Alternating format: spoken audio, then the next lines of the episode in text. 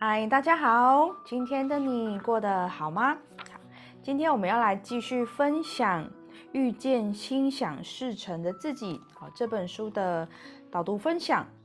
那因为刚好现在呢，我也正在进行这本书的读书会的分享，所以呢，大家如果有兴趣，听众你有兴趣的话，你也可以去书店逛逛，去买这本书。好，再说一次，这本书的书名叫做《遇见心想事成的自己》，作者是张德芬作者。那这本是他很早期的书籍哈，那二手书也很好买到。OK。那如果你觉得在过程中呢，你有所收获的话，我也很建议你一边听一边看这本书，然后会有更多的吸收，跟更多的分享，跟更多的讨论。好，那关于讨论的部分呢，如果你跟我不是那么熟悉，也许你可以在下方，下方有我的 Facebook 或者是我的 IG 的 ID，那都欢迎大家留言来跟我来跟我分享探讨。诶，比如说这本书有一个观点我不是这么的理解。那虽然有听你导读，但是我还想要针对某个观点有更明确的了解，都非常非常欢迎你们留言给我，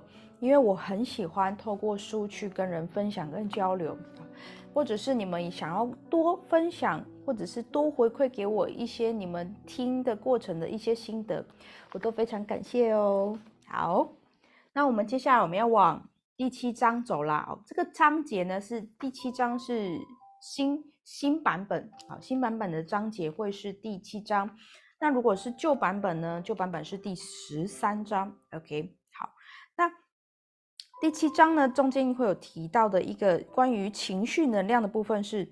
嫉妒、怨恨、好怒气等等，都是负面情绪的能量。当你看到别人有你想要的东西的时候，而你没有，我们所升起的负面能量、升起的嫉妒，都会让我们想要的东西离我们更远。OK，那它下面就有提到的是，那如果我们要如何吸引到我们想要的呢？好，我们越是为别人的成就而开心，我们自己也会吸引到同样的能量来到我们的身边。好，比方说。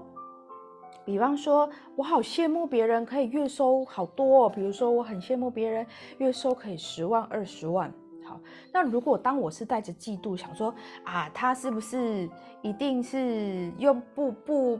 不是这么正当的方式可以收到这么多钱，还是哇，他月收入这么高，是不是他一天要工作的时间很长啊？OK，那这些都会有类似所谓的我们深信不疑的想法在里面啊，比方说，哇，他月收十万，是不是他一天得工作十二到十六个小时啊？他是不是得要用他的时间跟劳力才能去换取相对的金钱呢？哦，maybe 是，maybe 是，但是有一个部分可以去松松的是，去松一下的，就是，呃。Maybe 我们可以去看到这个人成功的背后所创造出来的过程是什么？也许是他的背，他的背后可能是他堆叠了好几年的时间，他努力了好几年的时间，所以他可以现在用比较轻松的方式，比较轻松的时薪去换取高额的收入。有一些很多的背后是我们没有看到的部分，那也许我们可以有机会去看到那些我们认为成功的人，他如果有影片分享，他如果有录音的分享，好，或者是他会有线上的课程，我都非常欢迎大家可以去接触我们认为所谓成功人士，那可以去尝他去去常听他背后讲的故事是什么。因为有很多背后的努力是平常我们没有听到或看到的东西。OK，好，然后我们接下来我们再往下的是第十章。第十章呢，他就有提到的是作者啊，不是作者啦，以及主角。主角阿南他正在等待，正在等待公主那边的消息。好，所以他。在等待的过程中，他会觉得他很紧张，或者是他会想象事事情是不是会有不同的发展，会不会就被遗忘了呢？OK，那第十呃第十章第十章在讲到的是等待、接受和学习方向，学习放下。好，当你已经尽你所能的行动了一切，剩下的就是等待回应。这是什么意思呢？当当我们很认真，已经全心全意的为我们想要的结果付出了我们可以想到的行动，可以想到的状态的时候，剩下的等待回应的，就是有时候事情它来的时间快，有的时候来的时间慢。但我们在等待的过程中，我们是不是有足够的自信去相信老天爷会让我们遇到，让我们得到我们想要的结果？那在过程中，呃，比方说，在一个举例好了，很多人会想说，诶，我现在单身，我好想要吸引到，呃，我很喜欢的另外一半哦，呃，我很希望遇到能够跟我一样很聊得来的的另外一半。那在等待的过程中，可能有些人是几个月，哦，有些人是几年。那尤其是时间越长的时候，我们越容易会把想法飘飘到那边去，就是说，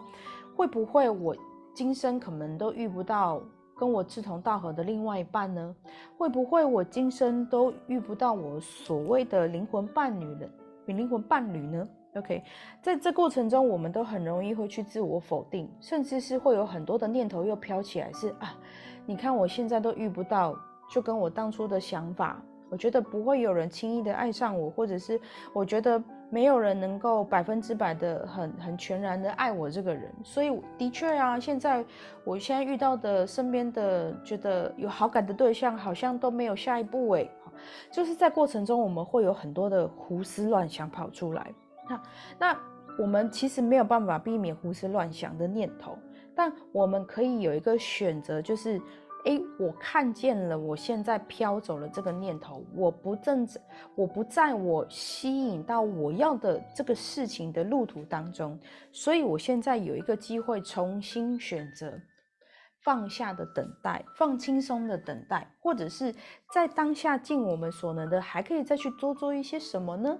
？OK，比如说，就像我们刚刚讲的，吸引到另外一半，也许我现在已经认识到很多对象了，好。那我我也可以去想的是，那我还可以做什么努力呢？我还可以再去做的是，诶，那我还可不可以再去多学习怎么样可以吸引到另外一半的关于呃内在成长的东西呢？好，那那学习的那些课程或者是影片，还有没有什么东西是我还没有做的很踏实的呢？好，可以再去不断的自我成绩成呃自我成长学习。OK，好，然后亦或是嗯。我觉得跟这个这跟这个对象好像聊得还不错哎哎，可是他好像那个反应好像怪怪的，他到底是有没有 想要跟我走下一步啊？有时候我们人会很心急的想要赶快去看见下一步，但有时候过于不急都不一定是好的。好，所以我们就可以去看，那我当下是要选择再再多做一点了解，还是我再多做一点等待？有一句话叫做“让子弹飞一下 ”，OK，所以有时候等待它也是一个好的状态。当你的视线视线的，比如说空气污染越来越清晰的时候，你能够看到每一件事情的原貌也会越中正，也会越纯粹。OK，好，然后再来是我们往下第十一章，第十一章提到的是呢。让宇宙的力量带领着我们，OK。因为真正把我们想要的东西带到我们的身边，是宇宙给予的啊，给呃宇宙的力量。那宇宙它会选择在最适当的时机来给予我们，但是所谓的适当时机，大部分都不是我们的理智脑想出来的东西，所以。也因为他真的想那个感觉有点像是格局的概念。好，什么叫格局？我们刚过过过完年嘛。好，那有一些，比如说像我住在三楼，那我住在三楼所看到的过年放的烟火，我就会看到一些片面的角度。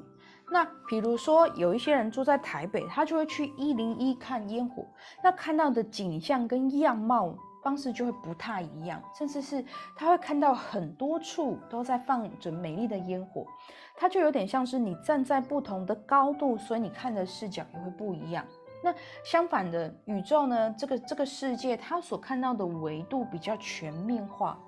那我们通常我们看到的角度比较像是一天、一个礼拜、一个月，哦，或者是半年，好，